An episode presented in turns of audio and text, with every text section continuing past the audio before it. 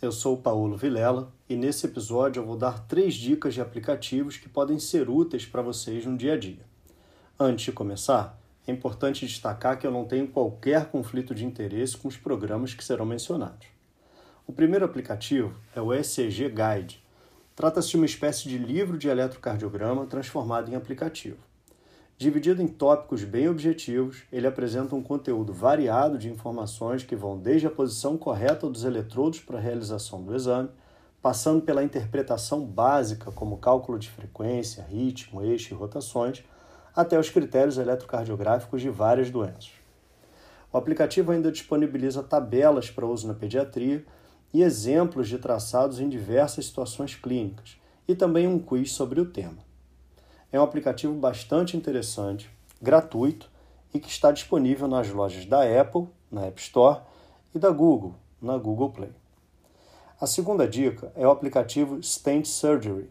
Esse aplicativo tem por objetivo ajudar na tomada de decisão em relação à terapia antitrombótica em pacientes que possuem stent e serão submetidos a cirurgias dos mais variados tipos. A sugestão de conduta é baseada no risco trombótico do paciente e no risco hemorrágico do procedimento.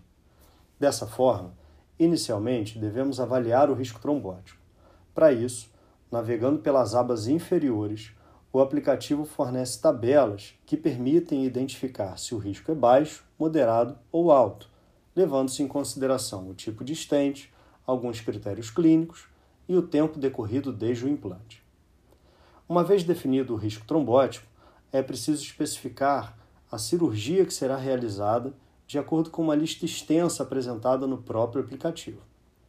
Com essas duas informações, é exibido um sumário onde são considerados o risco trombótico, o risco hemorrágico pré-definido de acordo com o procedimento, o tempo de realização da cirurgia, por exemplo, se ela deve ser adiada ou não, se possível, e a sugestão para a terapia antitrombótica, por exemplo, se devemos manter ou não o AS, o inibidor P2Y12 e até mesmo ele comenta sobre os anticoagulantes.